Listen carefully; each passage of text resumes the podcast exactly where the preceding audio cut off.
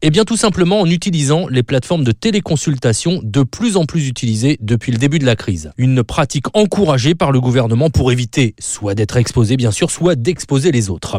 La semaine dernière, selon les chiffres de la caisse d'assurance maladie, vous étiez 1 sur 10 à l'avoir fait contre 1 sur 100 avant l'épidémie de coronavirus, tandis que le nombre de généralistes proposant ce service a été multiplié par 4. Plusieurs plateformes existent, Doctolib, leader en la matière, mais également Care et Consulib parmi les plus connus. L'avantage, c'est de pouvoir décrocher un rendez-vous très rapidement, parfois en quelques minutes. Le principe est simple, il suffit d'avoir une webcam, de créer un compte, de prendre rendez-vous avec le médecin souhaité. Un peu avant le rendez-vous, vous recevrez un SMS vous invitant à vous connecter. Vous récupérerez ensuite une ordonnance et le cas échéant, si le docteur ne pratique pas directement le tiers payant, une feuille de maladie. Le coût de la séance, 25 euros pour un médecin généraliste. À noter que cette somme est intégralement prise en charge par l'assurance maladie si vous consultez pour une suspicion de coronavirus. Seule condition, privilégier un médecin de votre territoire.